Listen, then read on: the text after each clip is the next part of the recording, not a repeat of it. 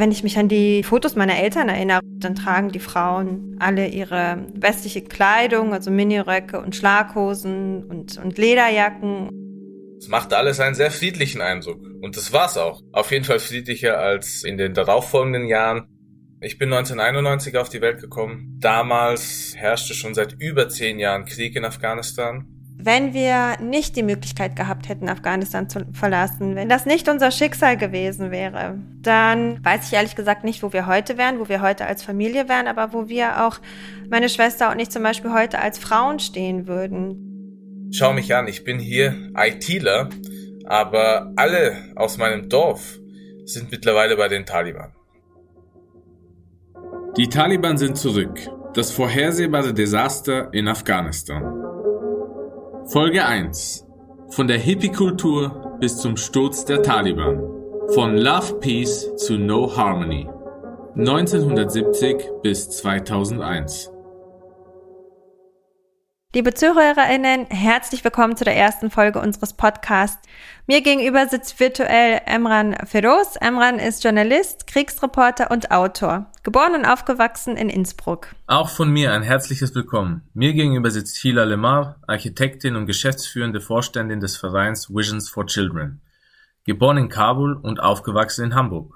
20 Jahre hat der Afghanistan-Einsatz gedauert. Über 17 Milliarden Euro hat die Bundesregierung investiert. Und wenn wir heute auf das Land schauen, 20 Jahre später, hungert jeder Zweite. 90 Prozent lebt mit weniger als zwei US-Dollar am Tag. Das bedeutet laut der Definition der Weltbank, dass sie in extremer Armut leben. Hinzu kommen auch noch, dass die Staatsmittel eingefroren sind, sich der Ukraine-Russland-Konflikt, aber auch die Dürren, die Überschwemmungen auf die Nahrungsmittelknappheit ausgewirkt haben. Mädchen der Mittel- und Oberstufen ist der Schulbesuch in weiten Teilen des Landes nicht erlaubt und das ist die ungefähre Situation heute im Land.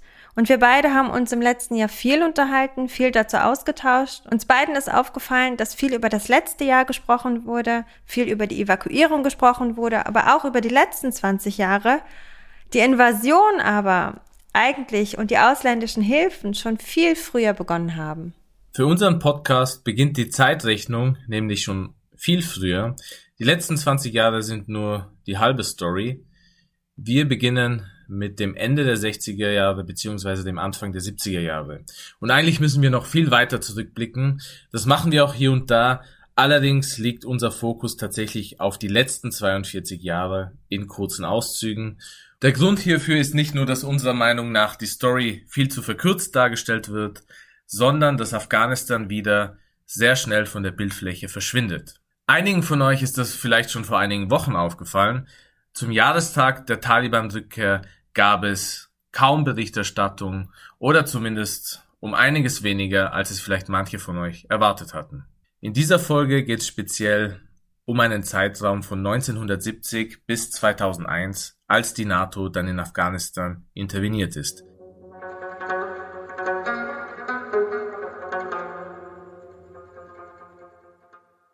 Als ich an dem Skript dann für diese Folge geschrieben habe, habe ich ähm, parallel Omar Zoyer gehört. Er ist, ich würde jetzt mal behaupten, der größte afghanische Sänger. Ich habe ihn auch kurz gegoogelt und ich glaube auch, dass Wikipedia sagt, er ist die Ikone, vor allem aber auch durch seinen frühen dramatischen Tod ähm, hat er nochmal an Popularität gewonnen und sein Tod war Ende der 70er Jahre egal mit wem ich spreche oder wo ich war in Afghanistan oder ähm, man hört seine Musik. Und ich finde, das ist eine besondere Ausnahme, denn wenn wir Afghanistan betrachten als Vielvölkerstaat, als Land der unterschiedlichen Konflikte zwischen den einzelnen Ethnien, wie zum Beispiel den Tadschiken, den Pashtun, den Hazara, Turkmenen, Usbeken, Nuristani, so einmal nur um die größten aufzuzählen, ist es ja doch dann ein schönes Gefühl, wenn die Musik an dieser Stelle, wie ich empfinde, vereint.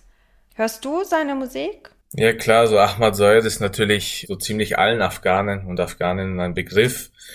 Auch ich bin mit seiner Musik irgendwo aufgewachsen. Mein eigener Vater hat auch gerne musiziert und zwar auch ziemlich professionell, aber halt nur innerhalb der Familie. Er hat jetzt eher weniger die Lieder von Ahmad Zoyed gesungen, sondern widmete sich eher anderen Künstlern. Aber klar, er hatte die ganze Kassettensammlung von ihm, vor allem die Menschen, die auch in diesem alten Kabul aufgewachsen sind, denen war Ahmad selbst nicht nur ein Begriff, sondern eben auch, äh, ja, er war halt einfach das totale Vorbild in vielerlei Hinsicht. Und dann gab es natürlich auch so kitschige Beschreibungen wie, das ist der afghanische Elvis und so weiter. Das stimmt, das stimmt. Und ich glaube, ich kenne mindestens äh, jeder zweite so der Generation unserer Eltern kannte ihn oder war mit ihm in der Klasse. Ich weiß nicht, wie viel davon stimmt oder nicht, aber ich habe so oft ganz oft das Gefühl, man, man möchte ein Teil von ihm auch oder von seiner von seiner damaligen Lebensgeschichte sein. Ich kenne das auch. Also ich kenne auch Leute, die sagen, sie seien irgendwie mit ihm verwandt, äh, vor allem Afghanen aus der Provinz Larman aus der eben auch äh, Ahmad Sayers Familie entstammte. Und ich fand es auch ein bisschen traurig und auch total lustig irgendwo, wie vor einiger Zeit wieder innerhalb der afghanischen Diaspora, ich weiß nicht, ob du das mitbekommen hast, aber da gab es dann eine Diskussion innerhalb der afghanischen Diaspora, was denn Ahmad Zaid gewesen ist, also ein Pashtune oder ein Tajike. Oh mein Gott, echt? Und, nee, hab ich nicht äh, die wollten, ja, ja, und da, da, da gab es dann, also während die afghanische Bevölkerung gerade komplett andere Sorgen hat, dachten da einige Afghanen im Ausland, wir müssen den jetzt wieder für uns beanspruchen, also für unsere Ethnie oder für unsere Sprache. Und das hat dann schon wieder sehr traurig gemacht. Und ich glaube, es war dann Ahmad Sayes Schwester, die in einem Interview gesagt hat, dass äh, Ahmad Sayes sowohl Pashtunisch äh, war familiär, eben als auch Tadschikisch und eben aus verschiedenen Landesteilen Afghanistans stammte, so wie die allermeisten Afghanen. Und äh, sie hat dann, glaube ich, auch einigermaßen der Debatte ein Ende gesetzt. Ende der 70er Jahre ist er gestorben, hat dann nochmal in Popularität gewonnen. Und das war eine Zeit des Umbruchs. Das klingt jetzt so, als ob er eines natürlichen Todes verstorben sei. So war es ja leider nicht. Äh, Ahmad Soyer wurde, es gibt verschiedene Theorien, aber ich glaube, die, die sich am meisten durchgesetzt hat, äh, die offizielle Version seines Todes war eben, dass er einerseits ermordet wurde und äh, dass Hafizullah Amin, der damals kommunistische Diktator Afghanistans, hinter seinen Tod gesteckt hat, also quasi ein Attentat befohlen hatte. Ich weiß es natürlich auch nicht wirklich, das muss ich zugeben, inwiefern alle Details hier richtig sind, aber es hieß eben, dass Ahmad Zair Hafizullah Amins Tochter schöne Augen gemacht hatte. Ja. Und die Version kenne ich auch. Richtig. Genau. Und ich denke, die hat sich nicht umsonst so breit durchgesetzt. Also damals war eben nicht nur Afghanistan in der Zeit eines Umbruches, das war ja über die ganzen 70er mehr oder weniger der Fall. Aber äh, 1978 hatten sich ja dann die afghanischen Kommunisten blutig an die Macht geputscht. Da herrschte erstmal Nur Muhammad Taraki, der ein sehr brutales Regime aufgestellt hatte. Und ein Jahr später wurde dann Taraki von Amin getötet. Ich weiß nicht mal, äh, ob das ein ganzes Jahr war oder nur einige Monate. Auf jeden Fall, lang hat Taraki nicht regiert und äh, Amin, der Tarakis Schüler war, ließ ihn mittels eines Kissens ermorden. Dieses Kissen kann man mittlerweile in so einem Museum bewundern.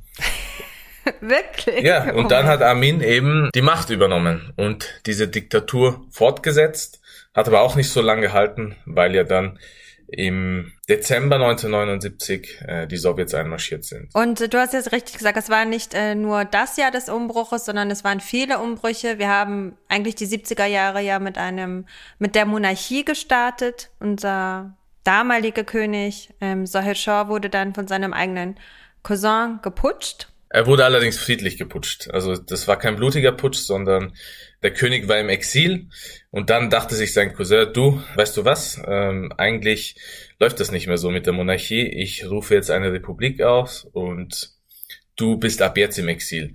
Der König war im Urlaub. Er war nicht im Exil, sondern er war im Urlaub in Italien und dann wurde Italien zu seinem Exil.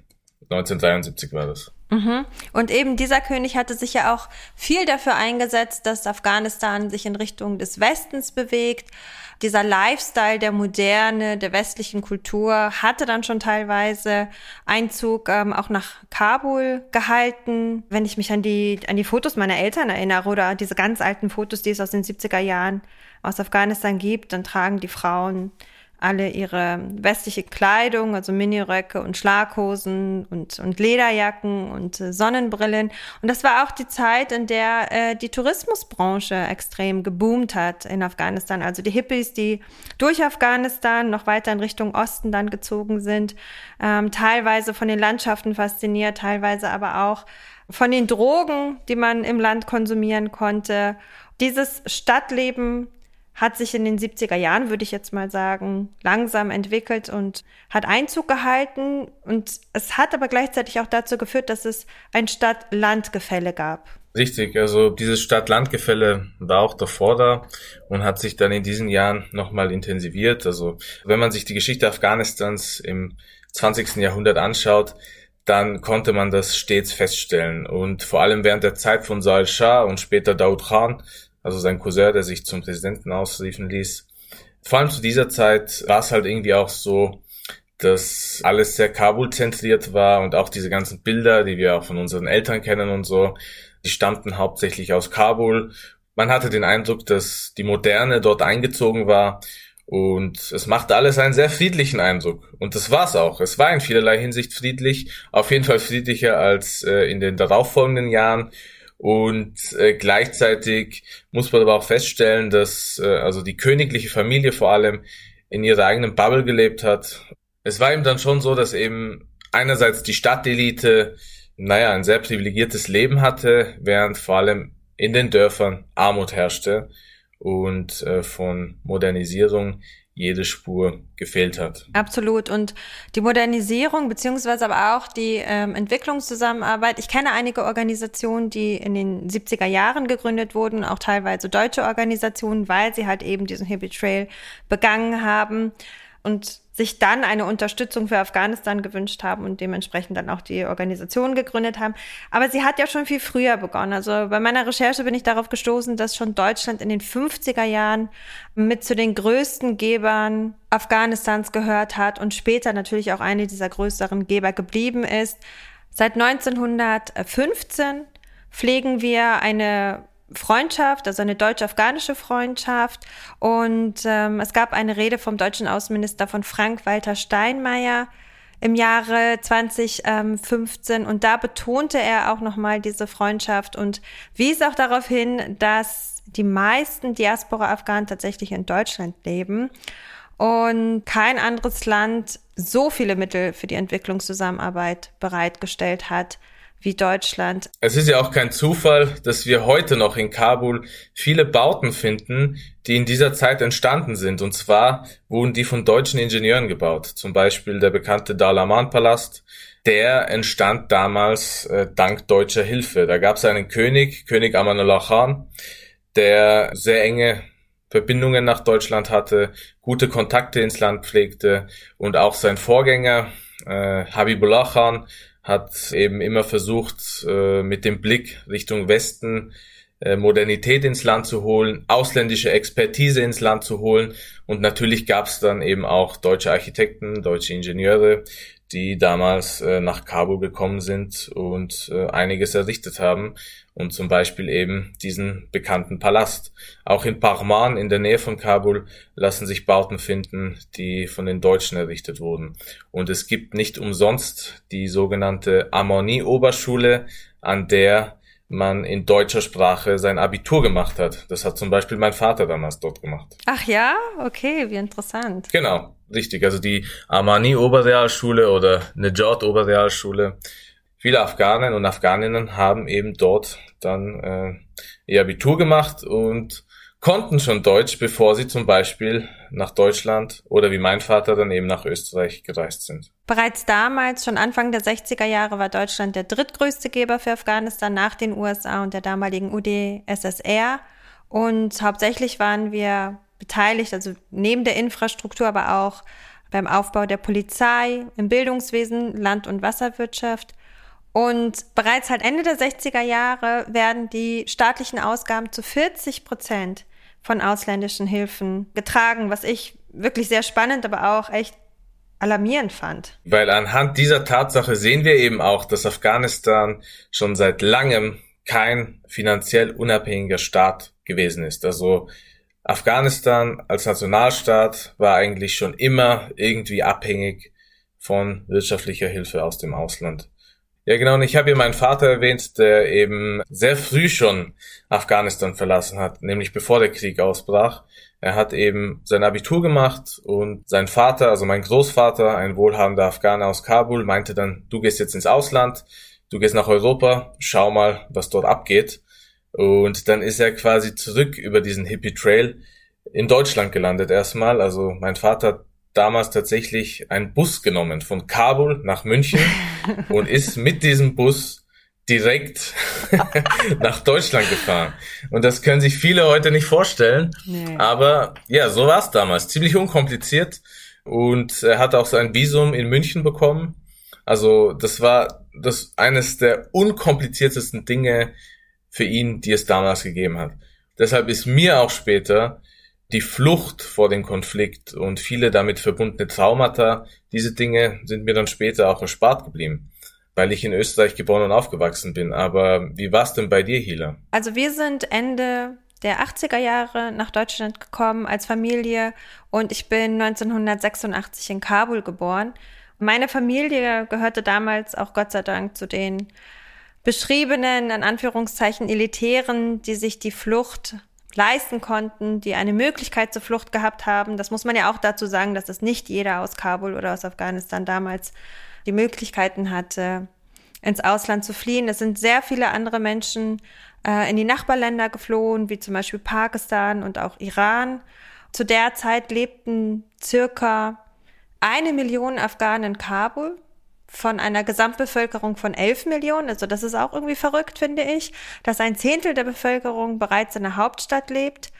Und äh, wenn wir uns jetzt mal anschauen, was das für eine Situation damals war in Afghanistan, also circa 30 Prozent insgesamt, 30 Prozent der Männer sind alphabetisiert und nur 5 Prozent der Frauen.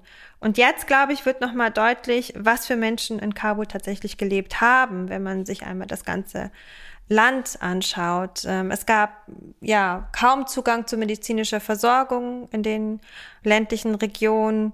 Viele Menschen leben in Zelten und in Lehmbauten, während in Kabul immer weiter äh, eine Infrastruktur entsteht.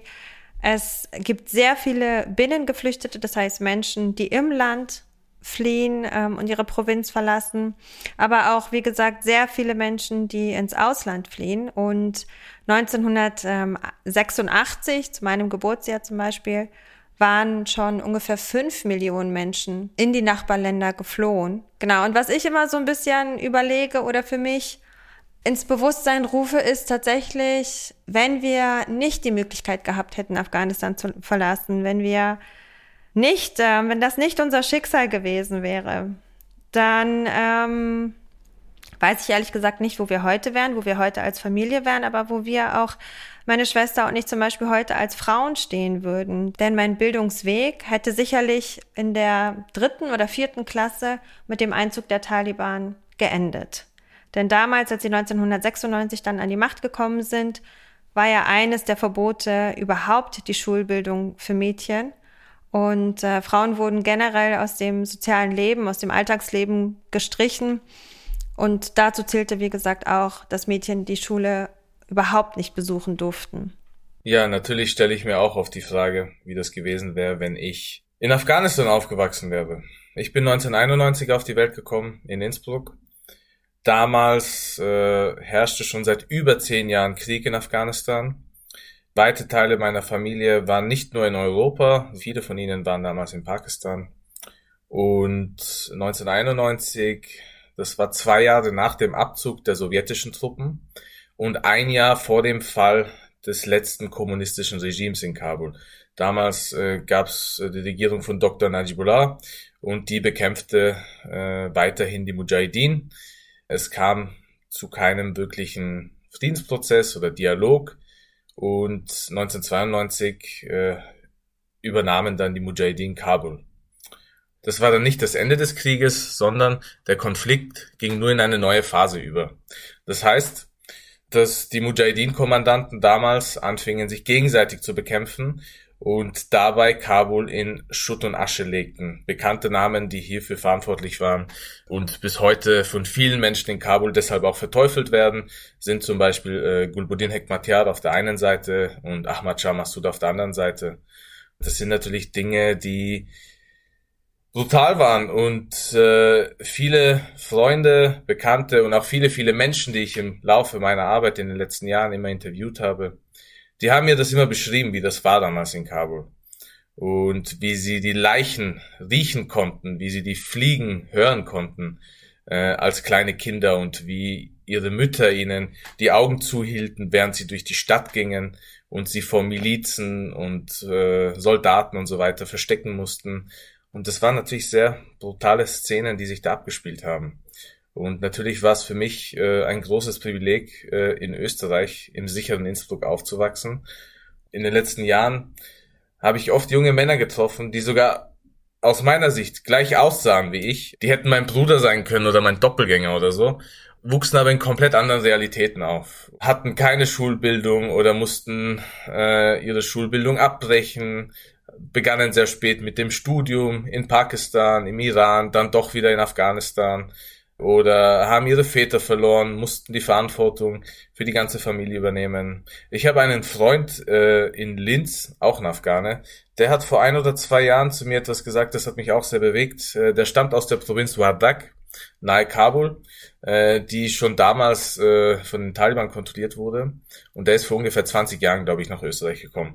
Und er meinte zu mir, schau mich an, ich bin hier ITler, aber alle aus meinem Dorf sind mittlerweile bei den Taliban. Das ist natürlich total bedrückend und äh, je mehr man sich mit diesen ganzen Themen auseinandersetzt, umso mehr stellt man sich natürlich die Frage, was wäre aus einem geworden. Krass, ja. Und ist er jetzt bei den Taliban oder seine Freunde von 1996 oder haben sie sich jetzt in letzter Zeit denen angeschlossen? Ich habe ja auch aus Wardak berichtet und äh, dort habe ich schon vor paar Jahren, also viele junge Männer getroffen, die halt einfach in diese Strukturen hineingewachsen sind und äh, zum Teil eben auch Minderjährige waren oder als Minderjährige sich den Taliban angeschlossen haben. Uh, also das hat schon früh dort begonnen und ähm, er meinte das eben so. Und natürlich bekommt man das mit, weil das ist ja kein großer Fleck von Land, den es dort gibt, sondern das sind einfach Dorfstrukturen, die ziemlich überschaubar sind. Und vor allem, wenn man von dort kommt, kennt man halt praktisch gleich jeden. Mhm. Ich war an einer Schule in Masor auf dem Schulhof und das Schultor ist aufgegangen und ich sehe, wie drei Frauen in Burka reinkommen und ich so richtig Nordi da, also als ob ich sowas noch nie gesehen hätte in meinem Leben, denke, warum kommen denn die Frauen jetzt hier rein? Und äh, sie nehmen ihre Burka ab und darunter, in Anführungszeichen, modern gekleidete, schön gestylte Frauen, die sich dann als äh, Lehrerinnen herausgestellt haben. In der Pause hatte ich die Möglichkeit, mit ihnen zu sprechen und habe dann gefragt, warum tragt ihr die Burka und ähm, warum bedeckt ihr euch? Und das war das erste Mal, Emran, dass das jemand so in dieser Art und Weise zu mir gesagt hat. Sie meinte, oder alle drei meinten, wir wissen nicht, wer ein Tollib ist. Wir wissen das nicht. Das ist eine Ideologie, das kann ein Nachbar sein, das kann ähm, einer der Eltern der Schüler sein, wer weiß. Und einfach aus Schutz uns äh, selbst gegenüber, unseren Familien, aber auch ähm, dieser Tätigkeit, der wir nachgehen wollen, tragen wir sie. Das heißt, diese ganzen Strukturen, dieses Denken, das gibt es immer schon in Afghanistan auf irgendeine Art und Weise. Und vielleicht kannst du ja noch mal erzählen, wie sie überhaupt in Afghanistan entstanden sind in den 90er Jahren. Und vielleicht ganz kurz für unsere Zuhörerinnen. Also Mazar ist Mazar Sharif, äh, die Stadt im Norden Afghanistans. Und Nordida ist das persische Wort für wie würdest du das übersetzen, Hila? Ich würde sagen, bisschen so naiv und unbefangen. Ja, jemand, der Dinge noch nicht in seinem Leben gesehen hat, wenn wir es wortwörtlich übersetzen. Ja, ich kann mir vorstellen, was diese Frauen damit gemeint haben, weil es eben diese Strukturen nicht nur seit der Entstehungszeit der Taliban gibt, sondern äh, schon lange innerhalb der afghanischen Gesellschaft. Dieses talibanistische Denken, also einfach auch dieses sexistische Frauen gegenüber, dieses bevormundende, dieses patriarchale, äh, das gab's nicht nur mit der Entstehung der Taliban, sondern eben schon Jahrzehnte, Jahrhunderte davor. Und deshalb war es auch immer schwierig in Afghanistan so etwas wie Bildung landesweit durchzusetzen, Schulen zu errichten und so weiter, Mädchen in die Schulen zu schicken. Solche Debatten sind leider nicht neu, sondern die gibt schon seit äh, über einem Jahrhundert. Aber um auf deine Frage zurückzukommen, wer sind die Taliban? Die Taliban äh, sind eine extremistische Miliz, die Mitte der 90er Jahre in Afghanistan entstanden ist es gab ja diesen afghanischen Bürgerkrieg äh, nach dem Sturz des kommunistischen Regimes, als die Mujahideen-Gruppierungen sich gegenseitig bekämpften. Und während dieser Zeit formierte sich eine Gruppe, die dann bald darauf als Taliban bezeichnet wurde. Und diese Gruppe bekämpfte dann all diese Warlords, die äh, damals eben für Chaos und Unruhe und Anarchie sorgten. Und äh, ihr gelang es, auch mittels ausländischer Hilfe vor allem, innerhalb kürzester Zeit das Land einzunehmen. Es fanden sich einige religiöse Studenten zusammen, die sich dann als Taliban formierten und dachten, wir bringen jetzt Ordnung in dieses Land rein. Und äh, das waren aber, nun ja, nicht nur irgendwelche Studenten, sondern äh, Extremisten mit einer ganz spezifischen Weltanschauung und auch einer ganz spezifischen Anschauung, was die afghanische Bevölkerung, die afghanische Gesellschaft betrifft. Viele dieser Kämpfer, ich würde mal sagen, die meisten von ihnen, hatten schon gekämpft, und zwar in den 80er Jahren gegen die Sowjets. Damals gab es die Taliban nicht. Also es gibt ja oft den Fehler, es wird oft etwas verkürzt gesagt, die Amerikaner haben die Taliban bewaffnet in den 80er Jahren. Das war aber nicht so. In den 80er Jahren gab es sehr viele verschiedene Mujahideen-Gruppierungen und aus einem Teil von denen entstanden dann später auch die Taliban. Sie wuchsen oft ohne Mütter oder Schwestern auf. Das ist auch ein Grund, der damals oft genannt wurde, vor allem in den 2000er Jahren, als es dann hieß, wer sind eigentlich die Taliban?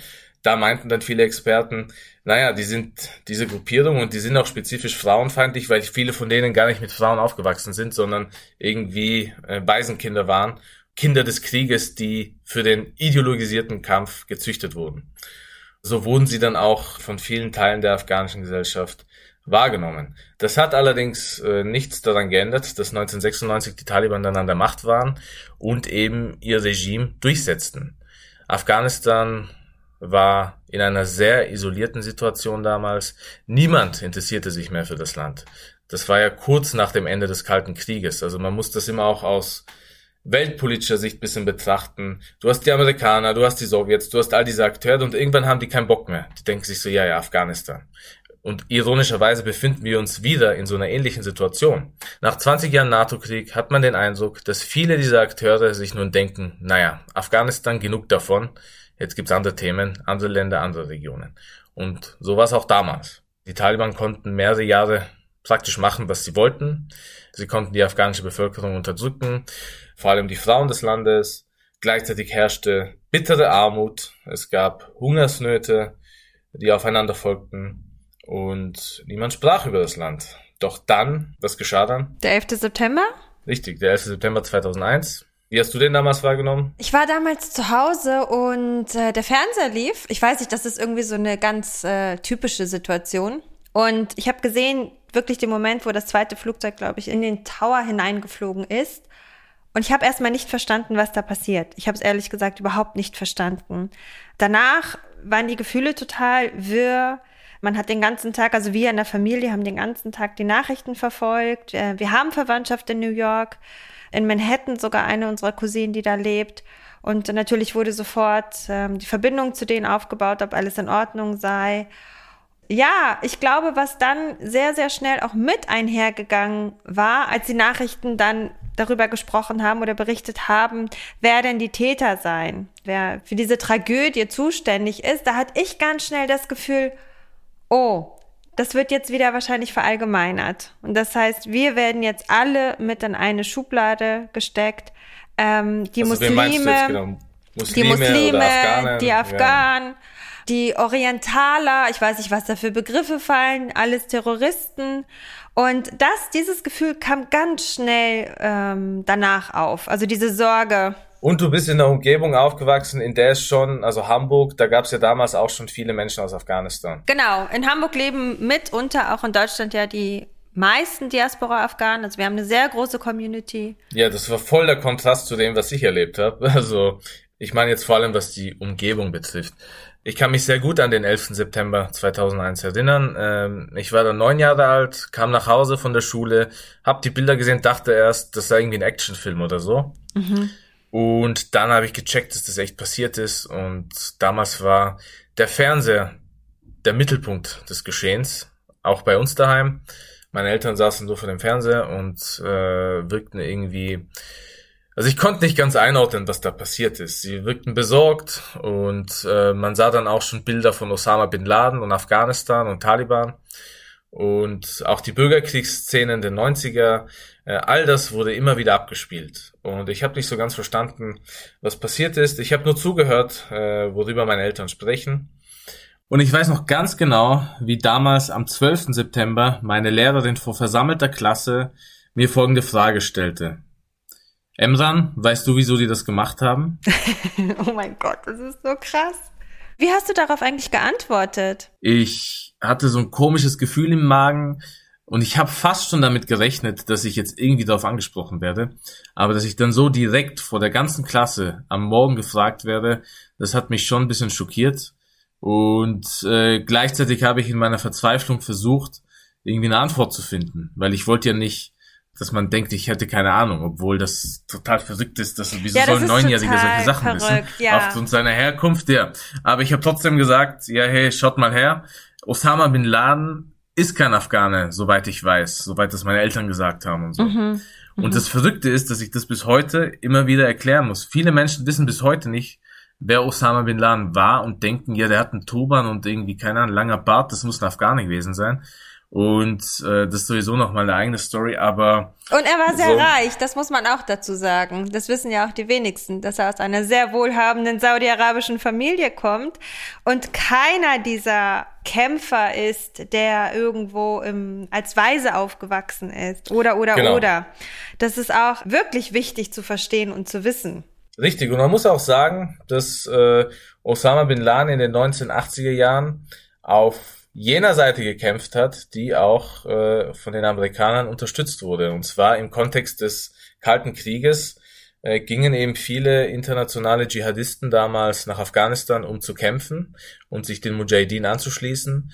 Und darunter befand sich auch Bin Laden. Bin Laden selbst war kein guter Kämpfer, wie oft dann auch gesagt wurde auch von vielen afghanischen Mujahideen-Veteranen wurde das immer wieder betont, aber natürlich spielte hier das Geld auch eine große Rolle. Bin Laden schmiedete seine eigenen Pläne, während äh, die Afghanen für eine komplett andere Sache kämpften und eigentlich in ganz anderen Konflikten involviert waren. Bin Laden hat dann eben Ende der 80er Jahre, Anfang der 90er äh, seine Al-Qaida gegründet und äh, Gründungsort war eben Pakistan. Und Pakistan beherbergte eben in den 80er Jahren viele dieser Mujahideen-Kämpfer und das war auch irgendwie nachvollziehbar, weil viele dieser Fluchtbewegungen gab es ja auch nach Pakistan und in all diesen pakistanischen Flüchtlingslagern konnten die Mujahideen sehr einfach rekrutieren. Das war auch so, naja, so ein totales Chaos, was dort abgegangen ist und da gab es Geheimdienstler, Mujahideen aus allen Seiten, Ausländer, Journalisten, NGOler, alles hat sich dort versammelt. Und es war nicht so schwer, da irgendwie Fuß zu fassen. Ja, und die Camps, von denen du gesprochen hast, das waren die geflüchteten Camps, in denen die Afghanen gelebt haben, richtig? Richtig. Genau. Ja. Die sozusagen vor dem Krieg in Afghanistan in die Nachbarländer geflohen sind. Genau, oder während des Krieges, ja. Genau, und aber vielleicht nochmal zu dem, was du jetzt erzählt hast, oder beziehungsweise der 11. September als dieser prägende Tag in unseren ja, beider Leben, aber in so vielen anderen Leben auch, war sozusagen dann auch der Grund oder die Motivation für den NATO, ihren Einsatz in ähm, Afghanistan zu beginnen. Das war der entscheidende Moment. Und es gab verschiedene Akteure, würde ich mal sagen, die das so beobachtet haben. Also es gab vielleicht viele Afghanen im Ausland, die sich dachten, so, jetzt kommen die Taliban endlich weg, super. Alles andere ist egal. Dann gab es aber auch viele Warlords und Politiker im Ausland, die sich dachten, jetzt ist unser Moment da, um wieder nach Afghanistan zurückzukehren. Und dann bekommen wir ein fettes Stück vom Kuchen. Und dann gab es viele Menschen in Kabul, die sich dann eben auch während des Einmarsches äh, vielleicht darüber gefreut haben und sich die Bärte abrasiert haben oder die Buke abgelegt haben, weil sie einfach keinen Bock mehr auf die Taliban hatten. Und dann aber in anderen Landesteilen gab es gleichzeitig viele Menschen, die gar keine Zeit hatten für solche Gedanken, weil die einfach bombardiert wurden weil die einfach plötzlich alle für Taliban gehalten wurden. Ich denke, es ist immer wichtig, diese verschiedenen Erfahrungen und Perspektiven ähm, so zusammenzufassen, weil ein Mann, der das Ganze sehr genau beobachtet hat, war zum Beispiel Ex-Präsident Hamid Karzai, der befand sich damals in Pakistan. Und als er das gesehen hat, als er gesehen hat, was in New York passiert ist, hat er sofort zu seiner ganzen Sippschaft gesagt, jetzt ist unser Moment gekommen. Karzai verstand sich nicht gut mit den Taliban. Er unterstellte ihnen sogar, dass sie seinen Vater getötet hatten. Dann war es eben so, dass genau das passiert ist. Äh, Karzai ist dann an die Macht gekommen. An dieser Stelle müssen wir jetzt aber in der Geschichte aufhören, denn in der zweiten Folge werden wir alles ab 2001 behandeln, was die Ziele der NATO waren, warum sie diese Invasion gestartet haben und wie sie dann am Ende auch ausgegangen ist. Wir haben in wenigen Minuten versucht, mehrere Jahrzehnte darzustellen. Und das noch gepaart mit unseren persönlichen Erfahrungen. Und das ist natürlich nicht so einfach. Wir versuchen da trotzdem einen guten Überblick zu geben, hoffen, dass nun unter anderem auch klar geworden ist, allein aufgrund der Tatsache, dass in Afghanistan nicht seit zwei Jahrzehnten Krieg herrscht, sondern seit über vier Jahrzehnten, dass eben das Land sich nicht von heute auf morgen in der jetzigen Situation befindet, sondern dass viele Faktoren eine Rolle gespielt haben und weiterhin eine Rolle spielen.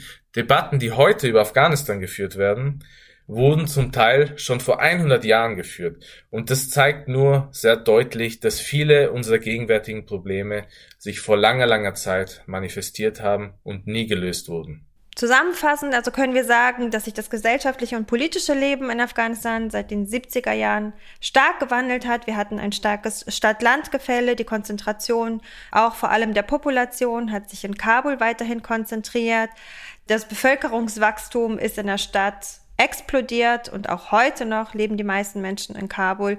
Von der Hippie-Kultur, die wir in den 70er Jahren hatten, bis zu den 90er Jahren dann, als die Taliban an die Macht gekommen sind und jegliche Form von Kultur, Musik, ähm, aber auch die Frauen, die dann aus dem ähm, sozialen Leben ausgegrenzt wurden. Die humanitäre Situation vielleicht auch noch, die sich weiterhin verschlechtert hat, gerade durch die vielen Kriege, dass Afghanistan ein Vielvölkerstaat ist, dass verschiedene Interessen und Konflikte auch innerhalb der einzelnen Ethnien immer schon vorhanden waren und natürlich, dass sehr viele Akteure von außerhalb da auch ihre Interessen versucht haben, über die Jahre durchzusetzen.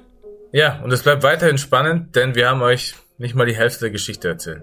Vielen Dank für das Gespräch, Emran. Vielen Dank an die ZuhörerInnen und bis zum nächsten Mal. Danke auch dir, liebe Hila, und euch noch einen schönen Tag.